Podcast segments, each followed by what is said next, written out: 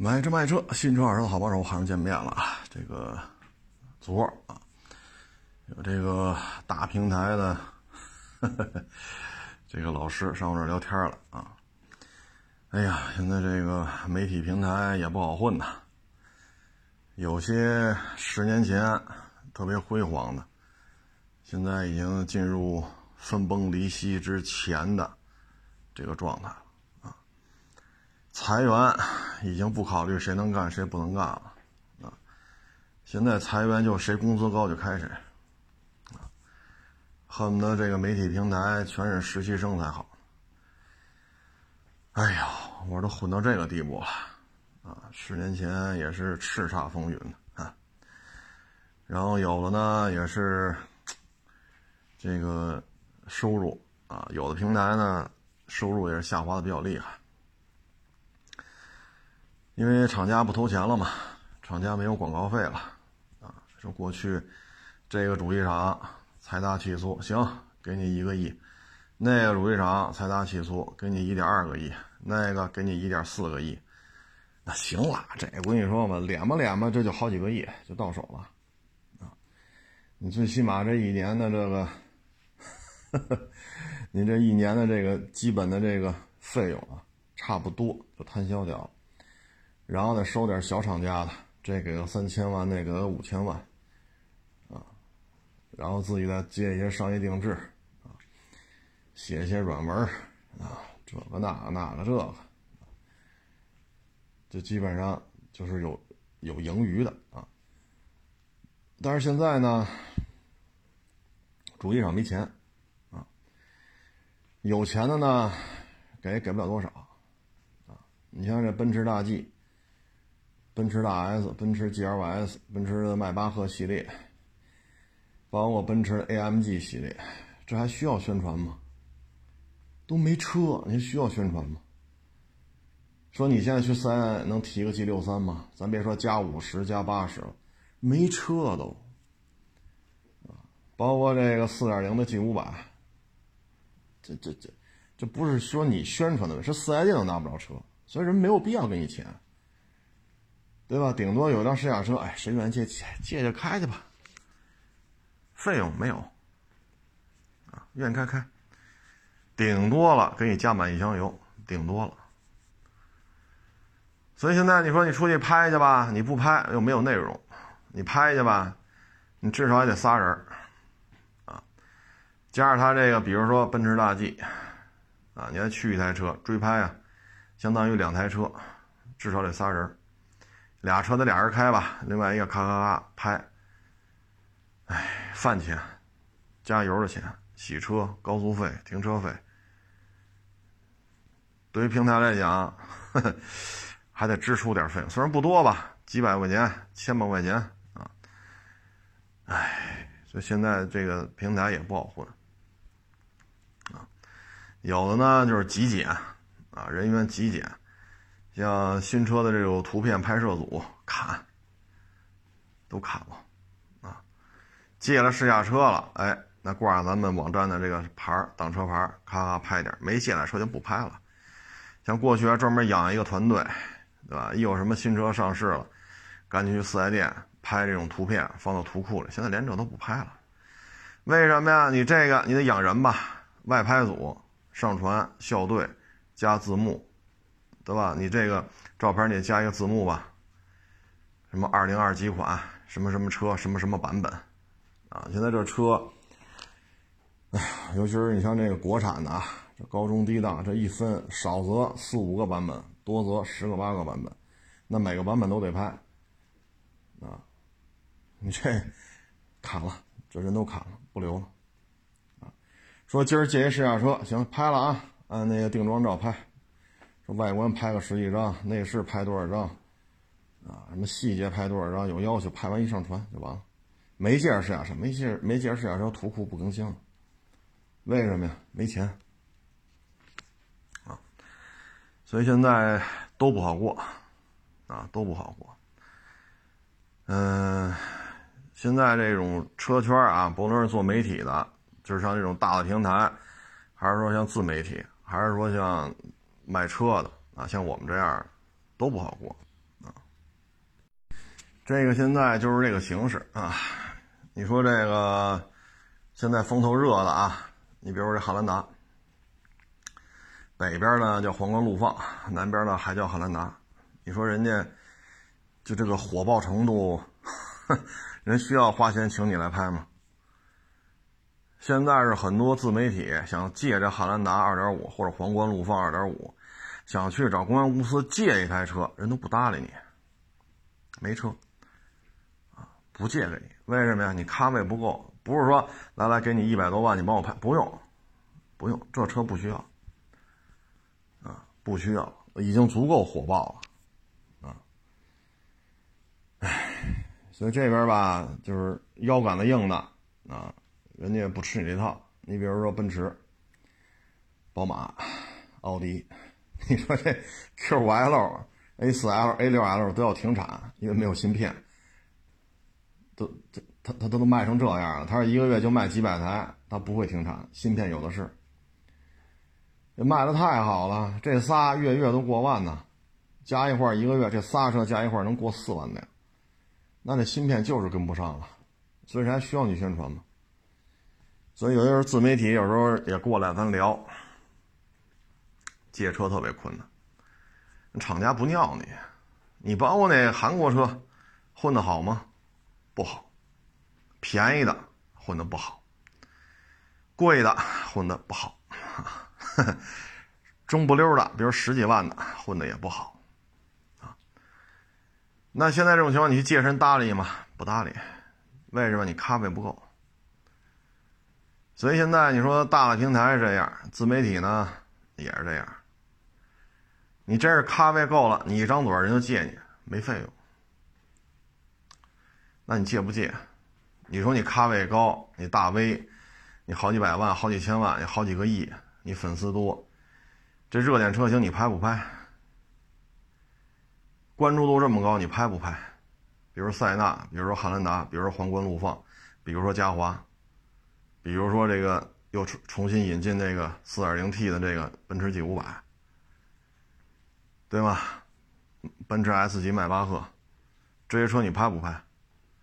包括坦克五百，不是都给你钱的，那你拍不拍？你都不拍，不给钱我就不拍。低于一百来万，我这个不出镜，那这也不好办吧？所以他还好啊，他毕竟有些车还能拿着钱，有些车就没有钱，但一背着抱着他还行，还能盈利啊。所以有时候做自媒体挺难的，唉，也没办公室。啊，平时都是手机上联系，有业务了就抓个摄像过来拍，啊，拍完了各回各家，啊，片子一交完事儿，说吧上你公司看看去，呵没有，有照吗？有照，有办公场地吗？家里，啊，所以这有些时候没办法，咱不是说嘲笑谁啊，咱没有这个意思，咱就是说什么呢？不好不好经营现在。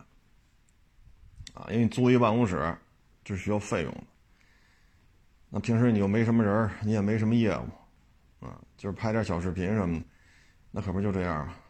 有事就去，没事就回家了，只能这样。你不压缩成本就不好混，啊，不压缩成本就不好混。你说都是做自媒体，你四五十个人，三四十个人，你这一年就这个三四十人啊。一年连人工、带房租、带差旅，低于五百万运作不下来。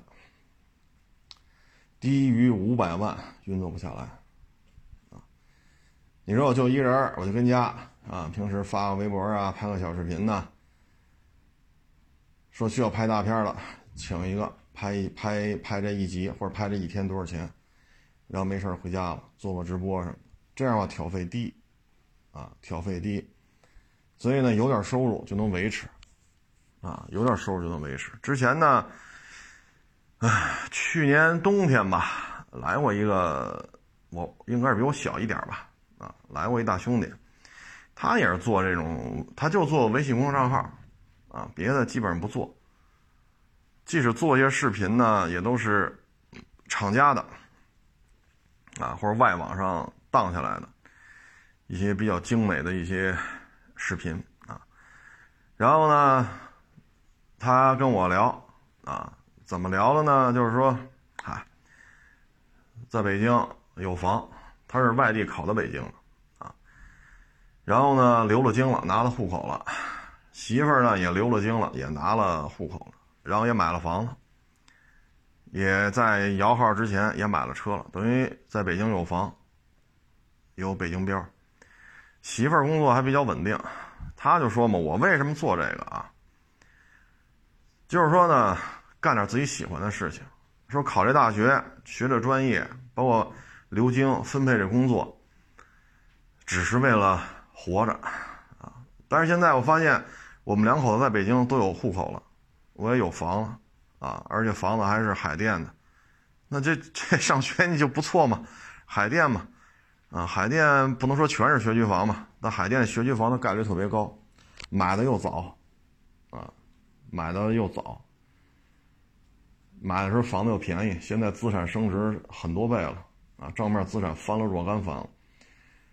他说我呢想干点自己喜欢的事儿，他说我当时从那个那么好的单位辞职的时候。他说：“他就跟他媳妇儿说嘛，我就在家就负责写这些文章，发公众号，外网当一些这个车的视频，发一发，啊，然后我每个月啊挣五千块钱，我觉得就算成功。为什么呢？早上接孩子啊，早上送孩子，晚上接孩子，这你得专门有人跑吧？啊，说老人身体不舒服了，得有人带着去医院，这也得有人去跑去吧？”他说：“这些活我全干了，包括买菜、做饭、收拾家务，我全干了。然后剩下来，我靠运作这公众账号，运就是发这小视频啊，这个那个。说我一个月能挣五千，就是成功。为什么呢？你请一保姆，早上给你送孩子，晚上给你接孩子，白天他照顾老人，再给你买菜、做饭、洗衣服、收拾家，你得给人多少钱，对吧？然后照顾的好不好，你也不知道。”但是呢，他说我自己把这活全干了，保姆的钱就省了，我再挣五千，行了，齐了。他说咱们这种家庭情况能考到北京来不容易，拿到北京户口更不容易。在北京买了房，买了车，京标，北京牌照的汽车这个指标也有，相当于啊。他说就是这么写，我们俩聊上我这店里聊来着嘛，那也得有四十了，那哥们儿。我说挺好，我说我认同你的这个说法，挣不了多少钱，但是一月挣五千就算成功，啊，基本上干这行吧，辞职之后每个月都没说到五千，都比这高，所以有些时候吧，就是说压缩成本，啊，压缩成本，搞那么大摊儿，你要三四十个人，摄像、剪辑、编导、商务、人力。呃，财务、公关、设备的维护、采购、上传这些岗位都要有人来做。那你三四十人的团队，加上你的房租，加上你的差旅费，啊，加上这些人工，你这个得准备五百万，低于这数啊，这个我也不好说了就啊。所以现在就是低成本运作，啊，唉，这有些时候没有办法呀。所以有人网友我说啊，这个人家那个从来不拿厂家的钱。我说从来不拿厂家的钱，手底下养二十多人，养二十个人的话，一年啊，刚才我说这些费用低于二百五十万都下不来。我这一干也干这么多年了，每年扔二三百万，这么多年下来扔了一千多万了，爹妈干吗？那爹妈该说了，你你扔一千多万，你还不如买套房收房租呢，是不是？什么东湖湾呀，什么来往营的真园啊，华清家园呀，啊，太阳公园，是吧？东湖湾、东河湾、东湖湾来着，啊，西直门那个，你你花一千多万，你上那买套房不就完了吗？一年多了不说二十万，往低了说啊，往低了说二十万。不就完了吗？你何必呢？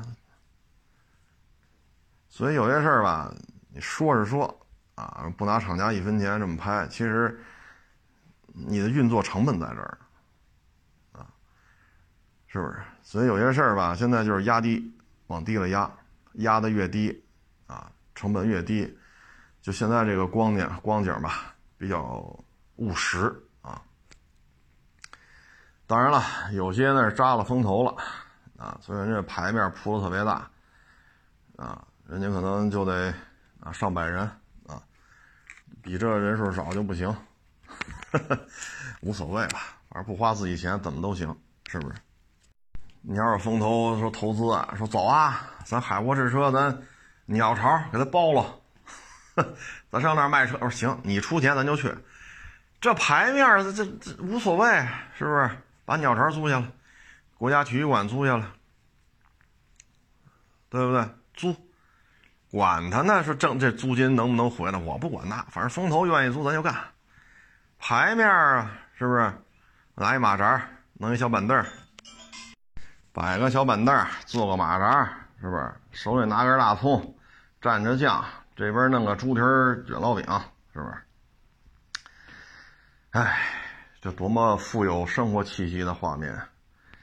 那现在，包括平台也是，都在压缩成本啊。你说现在说做二手车也是这样啊，都在压缩成本。能自己干的就别雇人啊，为什么呢？雇人就是挑费。啊不雇人自己干了累吗？累。但是我确实省钱呀。这是这是实打，因为你花钱雇人，你就知道了。一发工资，咔咔咔，这卡里出去好几万；一发工资出去好几万，啊，这你不给人开钱哪行啊？是不是？所以这时候你琢磨了啊，这活自己能干呢，省点省点就得了。啊所以呢，就是现在做车行也是，你说，假如说啊，都这么多车，啊，你雇十五个人，啊，一个雇五个人，那雇十五个人雇五个人，这人人员开支一年啊，百八十万，差的差出百八十万的，这个挑费差距就太大了，啊，说给的低，啊，说咱就给五千，多一分不给。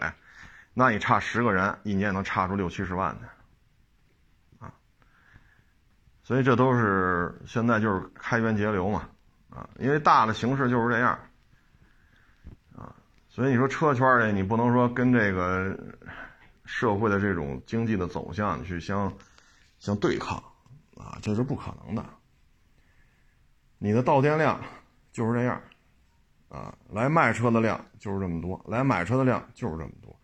每年的今天是什么状态，自己心里都清楚，啊，那你这个是吧？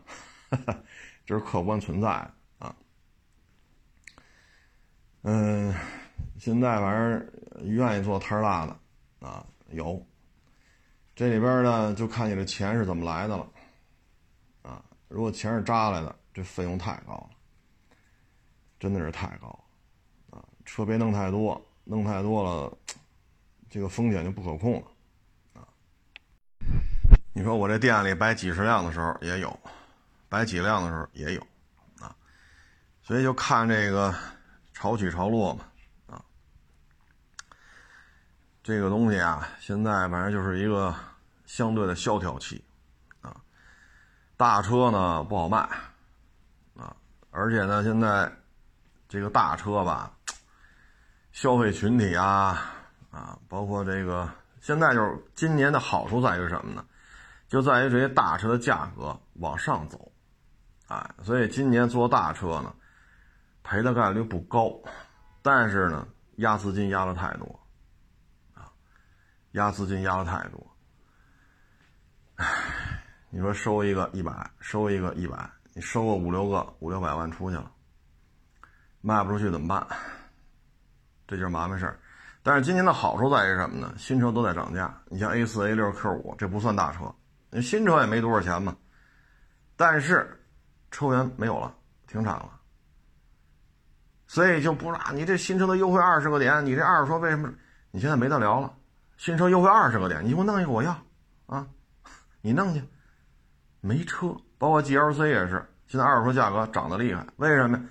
你现在去奔驰店订一个 GLC L。你今儿交钱，十月份能不能提着车呀？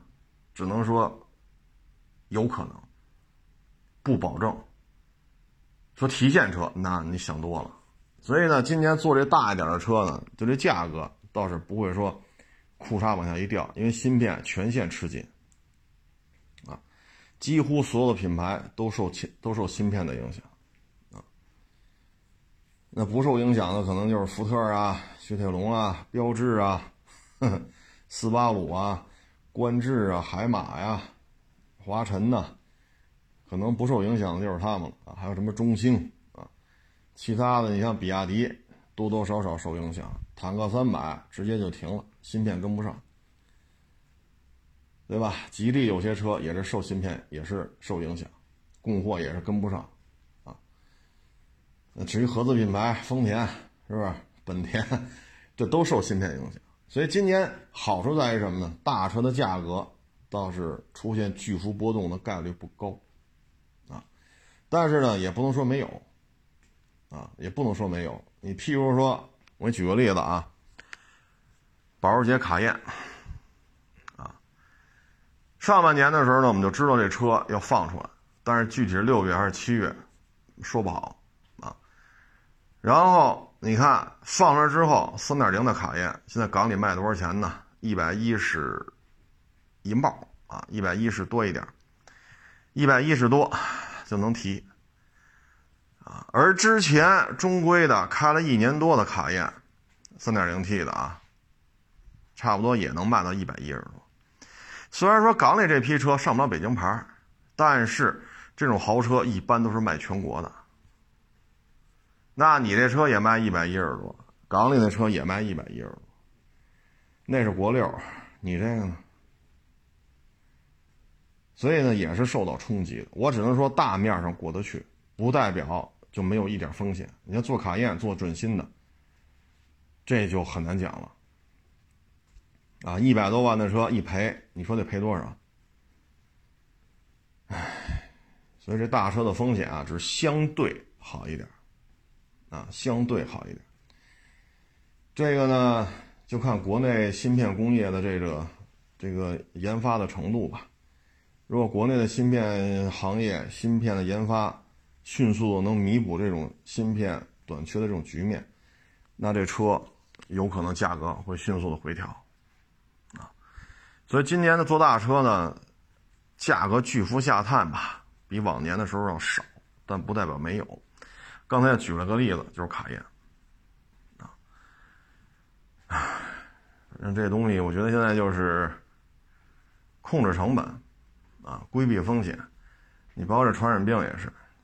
啪来一病例，得嘞，这一片高风险，或者说中风险，啊，中风险说啪啪连着几天又出了几个，得嘞，中风险升高风险，废了，这买卖就废了，门一封，完蛋，这一下你没个五六十天，这事儿过不去，啊，唉，就这些事情呢，过去都发生了，像去年六月份、七月份、八月份。花乡新发地精深，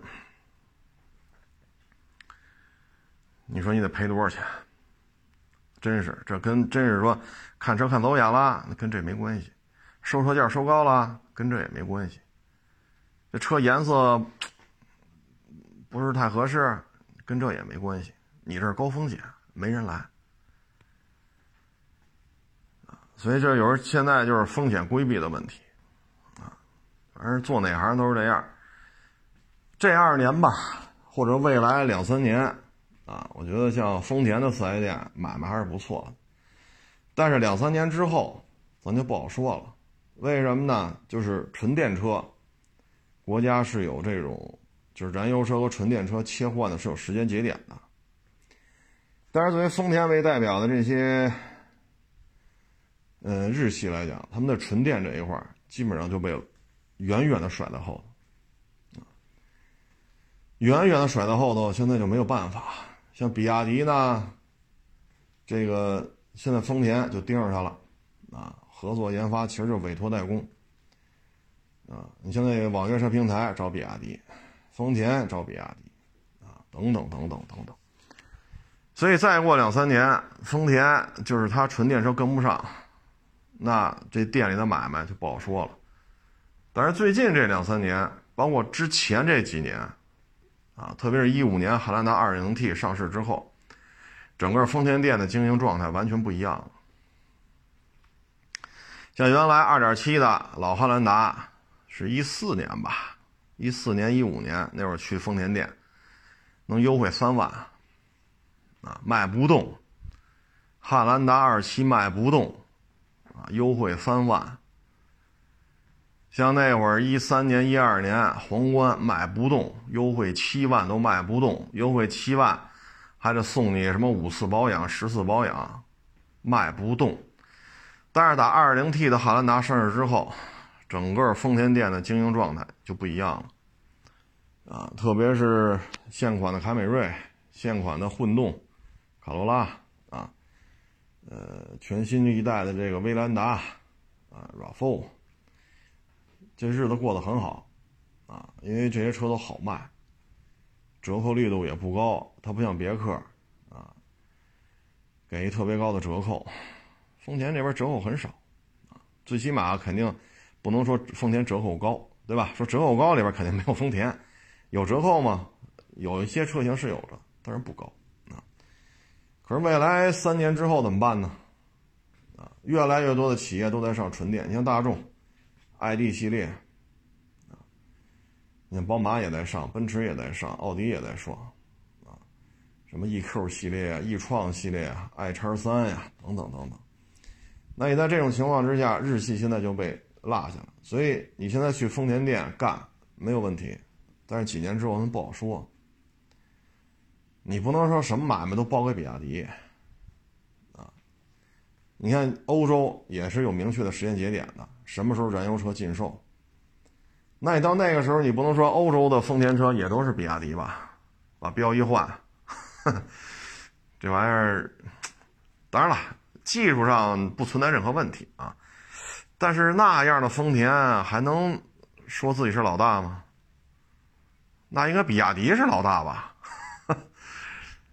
就是现在很多国家呀，很多大洲呀，它有明确的燃油车禁售的时间，它已经开始酝酿这事儿。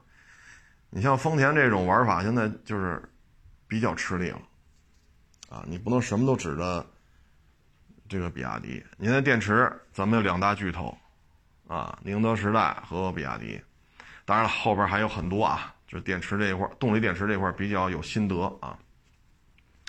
三电系统呢，国内。最起码比亚迪都玩转了，啊，嗯，这些对于日系来讲呢，现在就是明显的一个短板。只不过现在的辉煌，塞纳、皇冠陆放、汉兰达啊，就这些车的辉煌，掩饰了这些问题的存在。但这些问题是需要正视的。可是现在呢，日系确实这块儿你看轩逸，轩逸纯电，那卖的叫真是一塌糊涂。那么贵的车，续航里程这么短，啊，所以铩羽而归。那本田的纯电，好家伙，居然拉着通用，哎呀，通用玩纯电玩的也不利索呀。所以本田和通用绑在一块儿，对于他们纯电车的未来，我们也是看低一线的，啊，看低一线。德国呢，现在三驾马车基本上都是在国内找合作伙伴。啊，因为这边有三电系统，有动力电池，这个那，非常发达的这种供应链，啊，所以德系三大基本都在国内找合作伙伴，啊，嗯，现在就是日系，基本上现在的辉煌能不能延续到三五年之后？比如说二零二五年，那会儿纯电车会越来越多，啊，因为欧洲，啊，包括。北美洲、欧洲、北美洲现在都在推这个纯电车，啊，陆陆续续也在出燃油车禁售的时间表。你那个时候怎么办？啊，现在的电动电池你就玩不转，现在的三电系统也玩不转。你现在玩得转的就是混动，但是混动还是烧油啊。人现在说的是纯电呀。你说混动卡罗拉，你把那。你把一点八给掐了，这这这车怎么用啊？啊，所以现在这辉煌吧，哎，哎，这事儿反正最终这场斗争当中吧，我们觉得像宁德时代、比亚迪，将来在汽车圈的话语权，特别是比亚迪的芯片，宁德时代呢就只做电池，而比亚迪呢还做芯片。它的电池、三电、芯片，包括跟华为合作，所以比亚迪的这个底子啊，可能比较扎实吧。至于说车有没有小毛病啊，比如说这个啊，电动窗坏了呀，啊，车机系统不好使啊，噪音大，呀，这这这还保不齐啊，这保不齐。但是就从这底子来讲啊，它有点像丰田啊，丰田呢，你看 NGK、爱信啊。什么电装这个那，这都是他控股的，啊，丰田是有自己的一个零配件王国，啊，几乎所有的零配件、汽车的面你想得到的，几乎他都控股了，所以他就可以从上到下，啊，他都有话语权，啊，不是说我发包你接，对吧？我发包你来接这活不是这事儿，我是你大股东，我就让你干这个。你就得干，为什么？我控股了。但是呢，当燃油车转变成纯电之后，咱比如说啊，八 AT，爱信这八 AT 纯电车还用吗？咱比如说这火花塞纯电车还用吗？您说呢？纯电车还需要火花塞吗？纯电的车还需要爱信六 AT、爱信八 AT 吗？爱信十 AT 需要吗？那这时候你的这种商业帝国就会出现被时代抛弃的这种可能性，啊，你要不信，你可以 问问这开电动车的，您这车换火花塞吗？你可以问问去啊。您这车是爱信八 AT 吗？你可以问问啊。比亚迪现在的控股呢，基本上就是以芯片、三电啊，包括一些必要的，比如说鼓风机、车载空调啊，车的这种模具。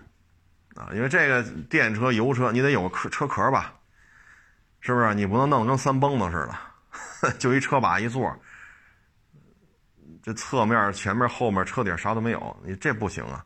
所以你得有车壳，车就模具开发，这他都要么买断了，要么就拿下了啊。所以现在比亚迪这方面其实有点像丰田当年的意思啊，而且涉及面比较广，手机的电池、汽车的电池。包括芯片，你看跟华为合作的也挺密切的，啊，所以比亚迪现在在夯实一个，为了迎合未来纯电时代啊、高智能时代、人工智能时代的一个汽车一个产业链，啊，哎，只要他自己别出什么大的问题吧，啊，你包括原来咱聊过，跟这些做重型卡车的也聊，纯电的车，啊，轮边减速的问题，现在国内啊。就这种桥，只有比亚迪摆平了，其他的都都摆平不了。就纯电的啊，重型卡车或者那种大巴，说宇通没搞定，福田没搞定，啊，什么柳汽都没搞定，只有比亚迪把这个电的这种桥搞定了，啊，原来咱们聊过一期，去年夏天吧，啊，大家可以再听听。所以，它重型卡车的这种门桥。啊，通过电的方式来，它不像乌尼莫克啊，那玩意儿是 另外一个另外一个动力源，这是这个动力源，只有它搞定了，别人玩不转，啊，这就就是独霸天下，所以你不要以为啊，就比亚迪汉我不喜欢啊，比亚迪汉这儿不好那儿，它的帝国商业帝国可不是说就一个比亚迪汉，啊，六乘六八乘八，你们家上下班你买这这开吗？你肯定不买，对吧？什么六乘六、八乘八，好家伙，这这这这已经脱离上下班私家车的范畴了啊！但是人家搞出来了，而且已经好好几年了，越做越纯熟，啊，越做越精进。所以比亚迪这些年这方面玩的比较大，啊，它不是一个纯粹的，是是说弄个电池、弄个电机、弄个这种。店员的这个管控，先卖俩车挣俩钱儿，他可不是这路子比亚迪的这种商业帝国，它跟蔚来、跟理想、跟小鹏不是一段位啊。你可以说啊，这车小毛病多啊，这那你都可以说没问题啊。咱也没说比亚迪的质量就好到哪儿去了，说比丰田质量还好，比雷克萨斯质量还好，他还没到这份上。咱们只是说看它背后的这种商业铺垫、商业规划啊、商业计划、商业帝国。就这个将来是很有潜质的，啊，这个已经他有些事情已经做的比较到位了，只不过呢跟咱们私家车没关系。就跟您说是啊，我这个我住丰台，我要去海淀上班，你说买一车什么好？你能考虑六乘六吗？你能考虑八乘八吗？对吧？我给你推荐这个，你还不还不得把我给拉黑了？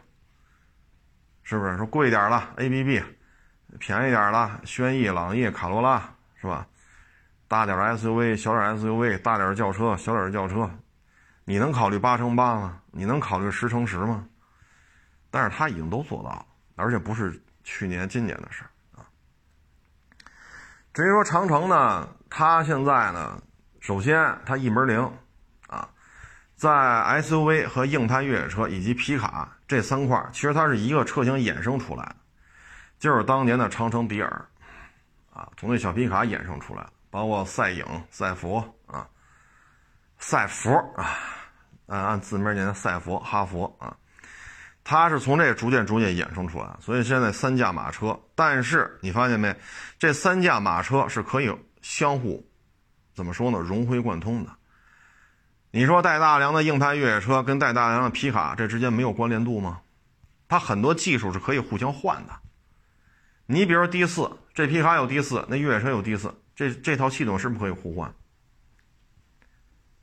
这没毛病吧？你比如你这车说三把锁、八把锁、一百把锁，你也带大梁带 D 四，皮卡也那也可以挪过来，没问题啊。这个技术壁垒就就很小了。是不是？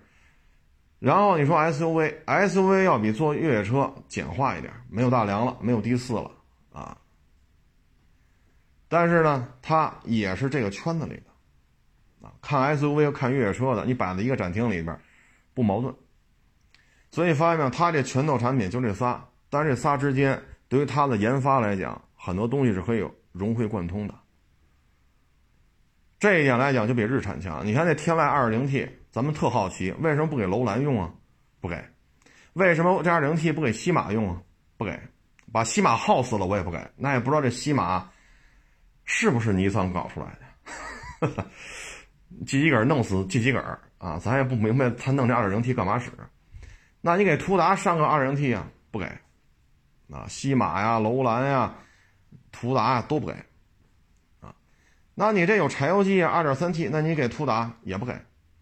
那四点零给途达也不给，我就给你上二点五，肉是吗？肉就肉了，我不在乎，明白吧？但是你看长城就是另外一种玩法，它这二零 T 汽油机，咱就别说它自己了，北汽都在用，对吧？长城蜂巢的动力出来的发动机，长安皮卡也在用，北汽也在用，这时候你发现没有？融会贯通体现在不同的层次上，首先。咱就这么说，带大梁、带 D 四、带多少把锁硬派越野车和带大梁、带 D 四、带多少把锁的皮卡，这二者之间研发成本可以互相借鉴、互相摊销，这是客观事实。这是一个层面的融会贯通。另外一个层面的融会贯通就是什么呢？我的发动机，我的车卖得好，我这发动机在我这车上经受住了时间的考验。那 OK，你们造不出来这种发动机，我卖给你们。所以你看，长城呃长不是长城，长安长安是凯城是成凯来着，好像是名字怎么叫来着？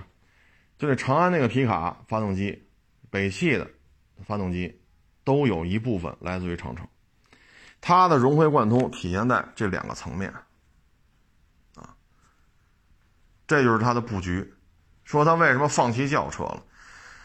在长城迪尔之前或者长城迪尔那一会儿吧。长城生产过仿公爵王的轿车，我在我们家那边就看见过。我一看，哟，尼桑大公爵，一看屁股，Great Wall，哎呦，我说这，哎呀，我说这，我这不是尼桑啊，所以他出过这车，因为我见过，挂着北京牌嘛，销售过。但是呢，这些年过来，他发现了，你说现在的轿车，自主品牌的轿车跟合资品牌去 PK 去，也不敢说就十十拿十拿九稳，啊，说你弄一混动，卡罗拉、雷凌混动立马歇菜，做不到。说你推出一车来，这雅阁、天籁、凯美瑞立马歇菜，这现在谁也没这把握，对吧？说弄一飞度致炫，好，我也弄一个。啊，我这车一出，飞度致炫立马死菜，这也做不到。这是二零二一年，放在二十年前、二十五年前，你就更干不过这些合资品牌，他们生产的轿车，啊，干不过。所以当时他们没有什么呢？像赛佛，啊，其实 Forerunner 就是它的原型。Forerunner 卖多少钱？现在也有，最便宜最便宜，一九年最便宜四十多。但是当时赛弗卖多少钱？十小几，它有足够大的价格差，啊，你别挑这啊，人那都是六缸的，你这赛弗二点二，这你别说那个那玩意儿多少钱？这玩意儿多少钱？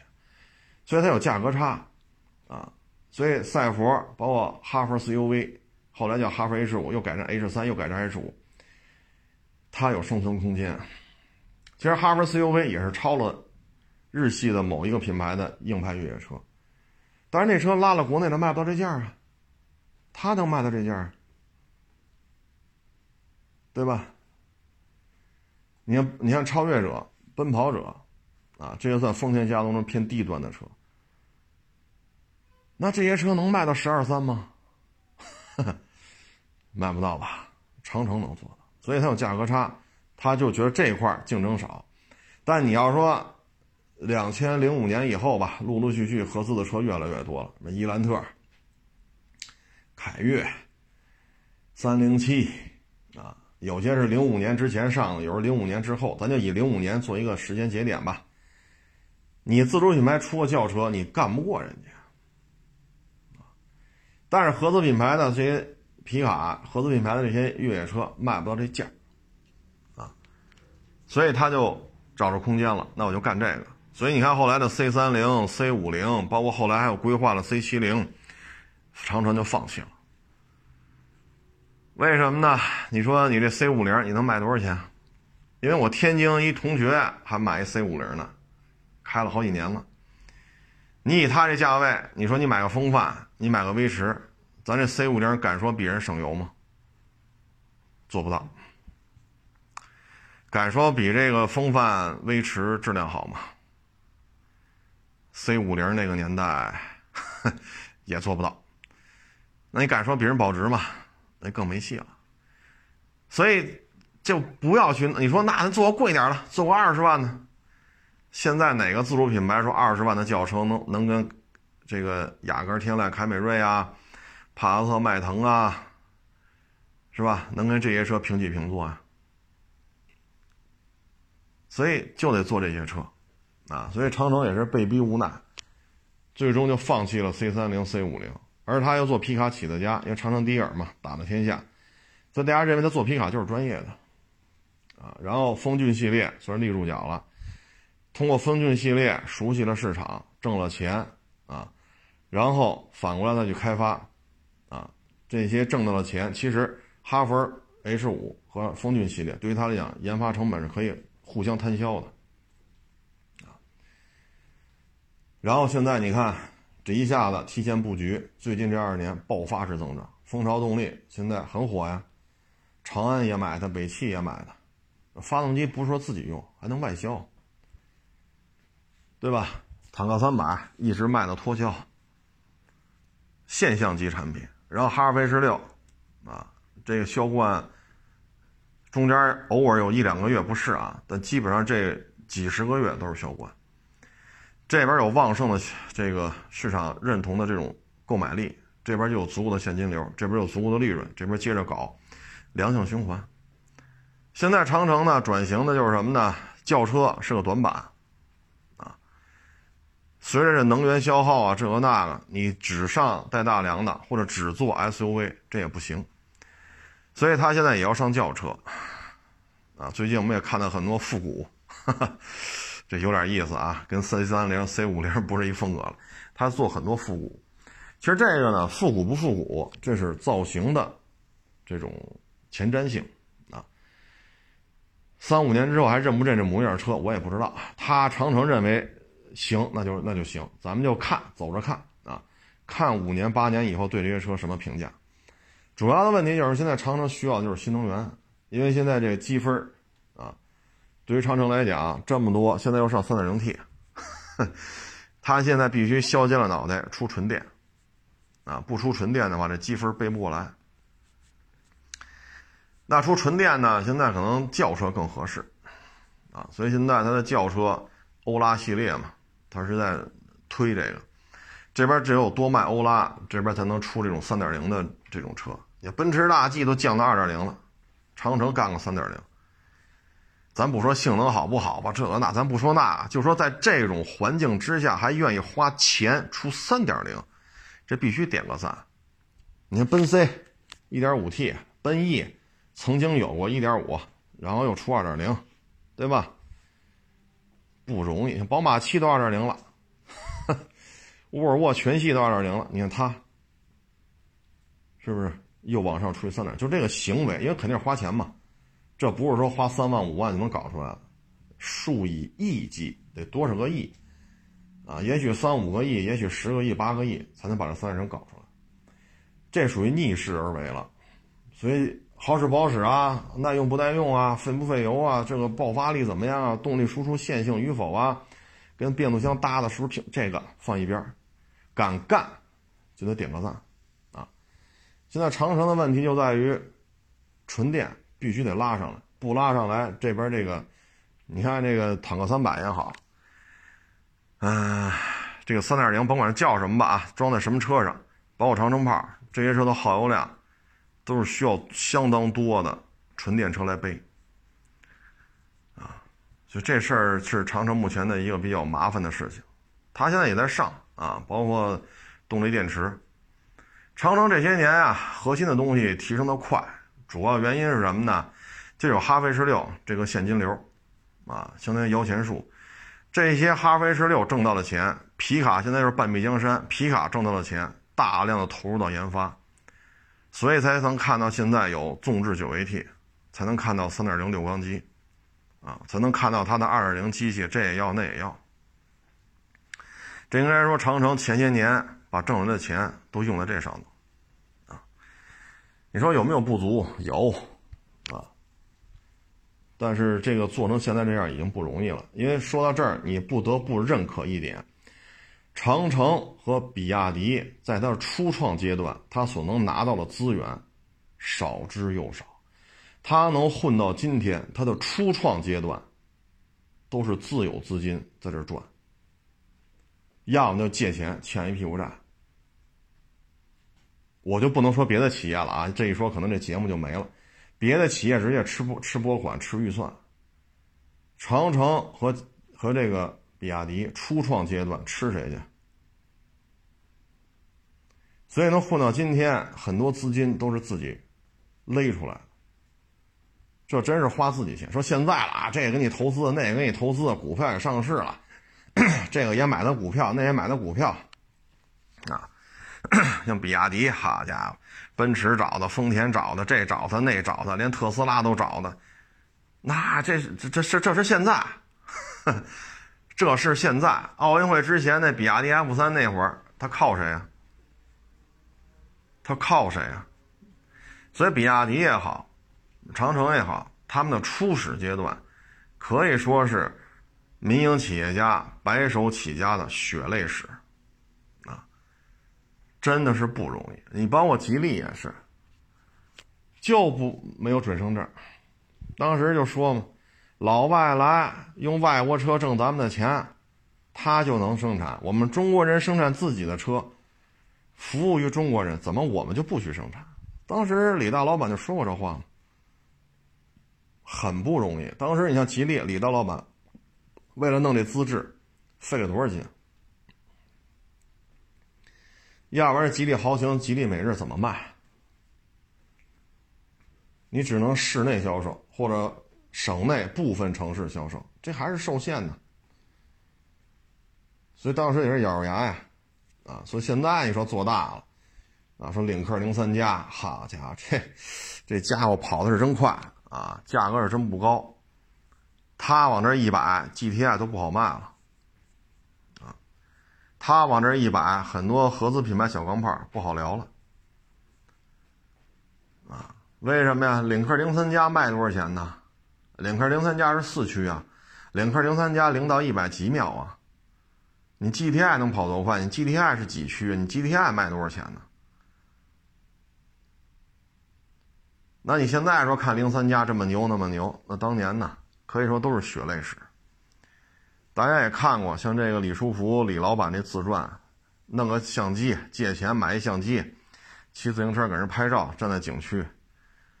对吧？通过这个挣钱，然后做冰箱零件，最后怎么又倒腾上摩托车？我还见过呢，嘉陵吉利嘛，叫嘉吉，嘉就是嘉陵的嘉，吉利的吉，嘉吉幺五零，这车当年我们还玩过呢，那就是吉利出的。我们那会儿叫大太子嘛，现在叫巡航车啊，当时卖九千多吧，好像是，就就九十年代的事儿了，我们都骑过这个。我一兄弟还买这车了呢，然后就是照着夏利了。现在吉利呢，主要就是摊儿铺的有点大，而且吉利呢，在新能源这一块儿始终是，哎呀，屡战屡败，屡败屡战，咱也不知道是怎么了，这是，封印儿啊，几何啊，啊，这都铩羽而归。这个极客零零幺啊，这一辆没卖出去呢，就一堆负面。这个真是不知道是为什么，啊，哎，这应该是吉利目前需要解决的一个问题吧？你像长城，最起码欧拉各个猫啊猫这猫那猫，好歹加一块儿，一个月少了少了大几千台，卖了好能卖一万多台，对吧？而且吉利的动力电池不是长城的蜂巢动力，对于动力电池也开始有一个投产的规划了。所以现在吉利呢，主要就是怎么说呢？新能源这真是得捋顺了啊！你说吉利这个，对吧？四 S 店体系啊，研发体系啊，底盘的调校啊，隔音呐，人机工程啊，这已经经验很娴熟了，二十多年了。他现在对于新能源汽车也不知道怎么了，就还不如那些 PPT 造车玩的快呢。所以这是不正常的。吉利有这个能力，也有这个实力，也有这个愿望，他也有这个财力，他也有足够多的研发团队，有足够多的四 S 店作为经销商。但是不知道是为什么，这可能还需要从战略层面梳理一下吧。啊，几何啊，枫叶，就不知道怎么就弄成这样了啊。但是客观来讲，吉利还是能力、想法、财力、技术储备。这方面，他要比那那几家啊，靠 PPT 突然就做出车，比那个强太多。但是就是不知道原因在哪里，这一下就成这样了！现在吉利的车呢，就四五年前吧，啊，普遍的感觉就我试啊，底盘的质感非常好，隔音做的也非常好，不论是三缸的、四缸的、两驱的、四驱的，轿车呀、SUV 呀、MPV 呀，这也算开过一些。普遍感觉还是不错的，应该是说从沃尔沃那学到了很多，整体的品质提升的不错。一个底盘的质感，一个就是高速降噪。啊，我在高环上开开一百八，我以为开一百二了呢，一看，哎呦我天，一百八了，这车隔音这么好吗？哎呀，我这，所以这必须得点个赞啊！这有什么说什么。但是新能源这一块呢，是它目前的，哎呀，你看长城啊。它的尝试就是欧拉系列，一九年到现在，欧拉系列反正跌跌撞撞吧，好了一个月卖一万多，差点一个月卖几千台，但基本上算是起来了啊。包括现在这个类似于甲壳虫啊，还有其他一些复古车啊，反正弄得花里胡哨的，挺好玩的。北京街头还还经常能见到，所以它这个算是基本上进入了一个爬升期啊，所以也是吉利这个，我觉得咱们作为一个外人啊，不太了解吉利内部的，但是我觉得应该是从战略层面规划一下，有能力、有实力、有想法啊，技术储备也够啊，它的段位真的是远高于那些 PPT 造车的啊，这是目前国内民营这一块啊，三家做的非常有特点啊。嗯，比亚迪有点像现在的丰田，就是像比亚迪在纯电这一块商业布局，有点像丰田在烧油的这些这个圈子里的商业布局。长城的特点就非常鲜明，皮卡呀、SUV 呀、硬派，确实都做得很好。长城皮卡半壁江山，这已经有些日子了，都这样，至少至少一年了。国内每卖出十辆皮卡，五点二到五点五辆都是长城。坦克三百就甭提了，卖到断货，啊，哈弗 H 六销冠，啊，新能源车也在爬升，啊，比亚迪呢现在就是油车，基本上就算放弃了，吃老本就完了。比亚迪呢，它有些东西咱们接触不到，就像刚才说那个什么，那个电控门桥啊，轮边电机，啊，四乘四、八乘八、六乘六、十乘十，这玩意儿都，咱咱上下班那玩意儿是不烧油啊，但那东西你说。它不是民用小客车这范畴了啊，所以咱确实接触不到。我是跟这个圈子的有网友啊找我买车来了，他们是干这个的。一聊哦，宇通比不了它，福田比不了它，柳汽比不了它，啊，什么江什么什么重工来着也比不了它，啊，这玩意儿就比亚迪一门灵。所以跟这些不同圈子的网友聊天对于我来讲呢，也是一个学习的过程。啊，因为我这不可能收一八乘八，那不是这圈子的，我这展位也放不放不了这么大的车，啊，运不进来。但是呢，你跟这些网友沟通，啊，聊天来，你能学到很多，啊。所以有时候跟网友侃大山吧，不光是都听我白话，听网友聊呢，我也能学到很多，啊，向别人学习，这些东西呢，都是通过这些行业的网友吧，我才能哦。比亚迪都干成这样了，所以这就是三家吧。现在目前是比较困难的一个大的环境吧。比亚迪问题不大，长城问题也不大，吉利就是不知道为什么新能源。你说这极氪零零幺一辆都没卖出去呢，怎么就让人骂了大街呢？这怎么弄的呢？你说说，你说车不好。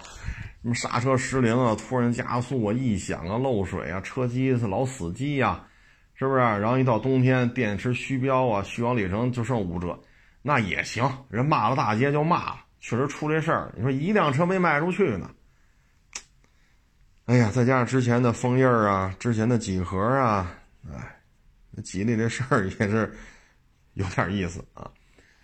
看吧，以吉利的体量，觉得捋顺了，这些就不叫事儿啊。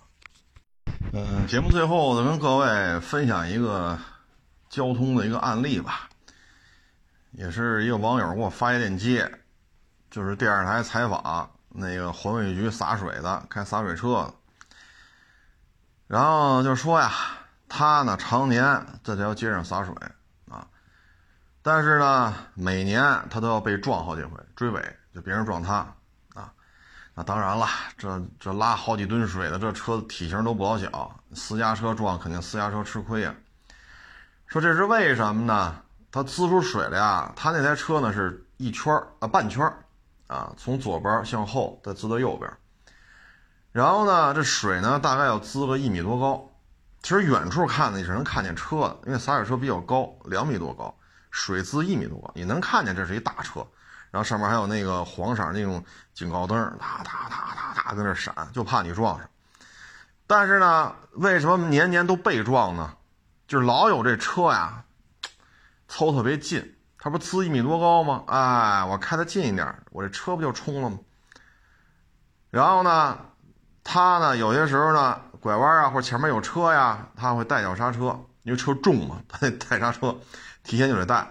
他这一减速呢，因为他正在水雾里面哗滋呢，占这便宜呢，不是洗个车吗？呱唧就撞上了。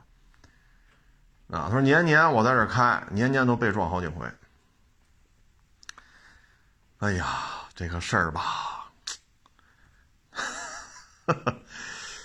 省这十块二十块啊，或者多说点三四十块、四五十块，你不不花钱洗去，你这这我说什么好？这个，那那就挨撞呗，那肯定还是你后车全责呀，对吧？他就他就是特种作业车，他这车上马路就是滋水来的。你说你往上撞？哎，所以各位呢，遇到洒水车吧，还是得悠着点啊，还是得悠着点包括有的车侧面滋，哎，它就跟着并排，你看滋的我车上全是水。那滋的全是水的时候呢，你对前方的视野观察是受限的。前面车突然停下来，你也看不见，咣叽你就撞前面。所以围绕着洒水车，这各位呢一定得注意啊，一定得注意。除了汽车。啊，原来我们家那边多少年前，十几年前还出过一档子事儿呢。